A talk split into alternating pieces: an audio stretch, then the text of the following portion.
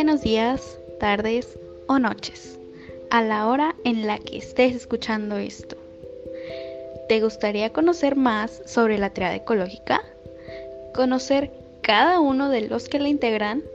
Entonces, quédate a escucharnos.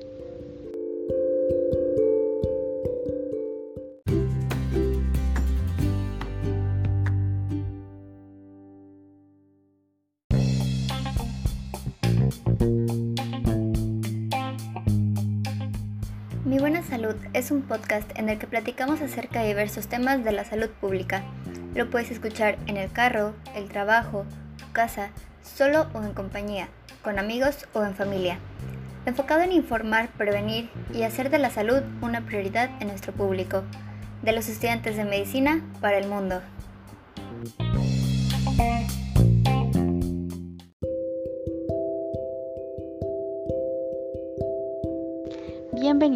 A otro episodio de este, tu podcast, Mi Buena Salud. Los alumnos de la licenciatura médico cirujano de la Universidad Autónoma del Estado de Hidalgo estamos muy emocionados de estar compartiendo otro tema más con todos ustedes. Este episodio está a mi cargo. Yo soy la alumna Adriana Ailí Hernández de la Cruz.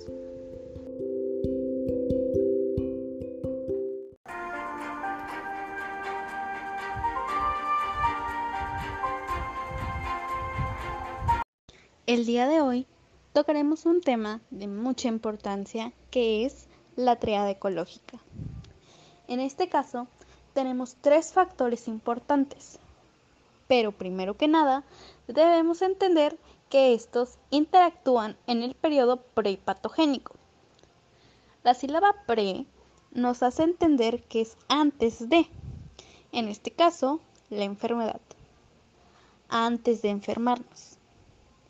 Por ende, la medicina preventiva primaria es la que va a actuar aquí, antes de que se presente la enfermedad.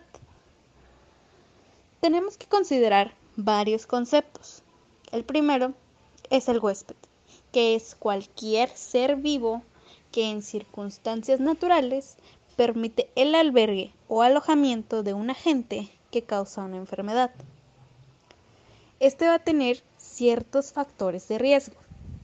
Cualquier ser vivo puede tener estas características. Puede ser de diferente raza, ya sea negra, caucásica o amarilla. Su estado socioeconómico, es decir, qué cantidad de dinero percibe, es de bajos recursos o de clase media. Estilo de vida, si realiza deporte o si tiene una buena nutrición. El sexo, si es femenino o masculino. El nivel de inmunidad. ¿Qué tan fácil es que se adapte? ¿Qué nivel de resistencia tiene? La edad. Si es niño o adulto. Y por último, la estructura genética. Por otro lado, tenemos el agente, que es todo poder, principio o sustancia capaz de actuar en el organismo y ser nocivo si su presencia o ausencia se encuentran al comienzo de la enfermedad.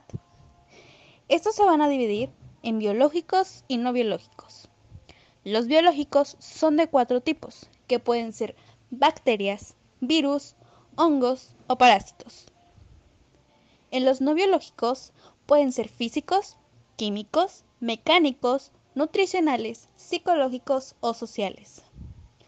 Todos estos agentes, ante su presencia o ausencia, pueden causar un desequilibrio en nuestro cuerpo y causar alguna enfermedad. Y obviamente van a tener una vía de transmisión, ya sea de forma directa o indirecta. De tal manera que este agente va a necesitar de una puerta de entrada al organismo. Esto puede ser por una vía respiratoria, digestiva, piel o cualquier mucosa que permita la entrada. Y ya por último, tenemos que considerar el medio ambiente, que son aquellos factores externos que afectan la diseminación o transmisión de los agentes y la oportunidad que estos tienen de contactar o atacar al huésped. Pueden ser físicos, biológicos o socioculturales. Entonces, el medio ambiente va a actuar como el sitio donde podemos hacer contacto con el agente.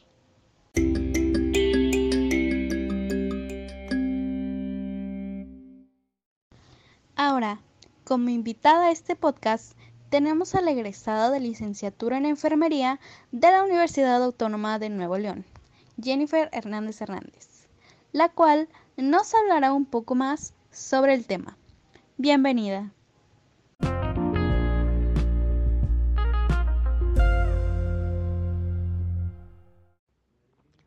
Hola a todos ustedes. Muchas gracias por la invitación. Es para mí un placer poderles hablar sobre este tema que tiene vital importancia en la salud pública. Es sumamente importante estudiar la triada ecológica porque mediante la formulación de modelos se puede conocer la correlación entre los tres elementos y a partir de ello conocer la posibilidad de propagación de enfermedades tales como el COVID-19, al ubicar los patrones que se presentan para estar en posibilidades de combatir enfermedades o incluso llegar a prevenirlas. Pondré un ejemplo, en este caso del COVID-19, que nos ha estado afectando durante los últimos años. Ahora bien, ¿cuáles son los factores que podrían en riesgo a nuestro huésped principal? Podría ser el estado socioeconómico, que éste viviese en una situación de pobreza. Podría ser su estilo de vida, que tuviese una mala nutrición y actividad física, y por ende padezca de obesidad. El nivel de inmunidad sería importante en pacientes que tuviesen asma o que tienen alergias. La edad. Este ha afectado más frecuentemente a adultos mayores. Estructura genética pacientes con diabetes mellitus, hipertensión desde hace ya muchos años. ¿Cuál sería nuestro agente? Como ya sabemos, el COVID-19 es un virus, así que sería un agente biológico. Por último, pero no menos importante, el medio ambiente que nos puede propiciar la enfermedad. ¿Cuál sería? Así es, un lugar concurrido, repleto de gente, donde tengamos mal saneamiento. ¿Qué debe hacerse para que no ocurra este desequilibrio y que nos enfermemos? Se debe contar con una buena promoción de la salud por parte de la medicina preventiva primaria, que sería lo que están intentando hacer con nosotros día a día, de usar cubrebocas, lavarnos las manos adecuadamente, no salir a fiestas, a antros, a gimnasios, que son sitios donde hay mucho confinamiento y, por otro lado, se está trabajando en la protección específicas que serían las vacunas que se han estado aplicando en muchas partes del país y del mundo.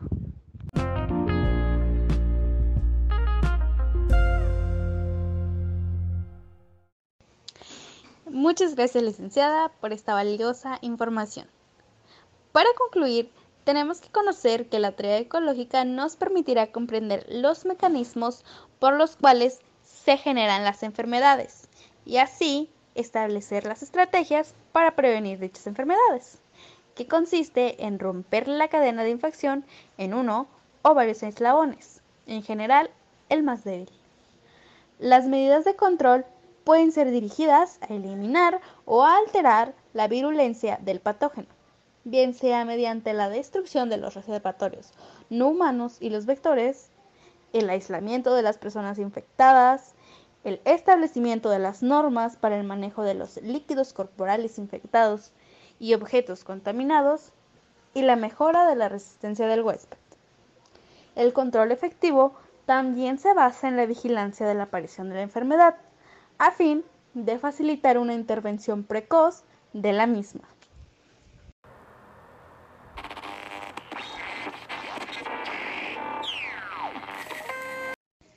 Hemos llegado al final de este episodio. Espero hayan disfrutado y entendido este tema. Muchas gracias por acompañarnos en otro episodio más. Es para mí un honor estar aquí con ustedes. No olviden que tenemos un capítulo nuevo cada semana. Nos vemos en el siguiente. Hasta la próxima.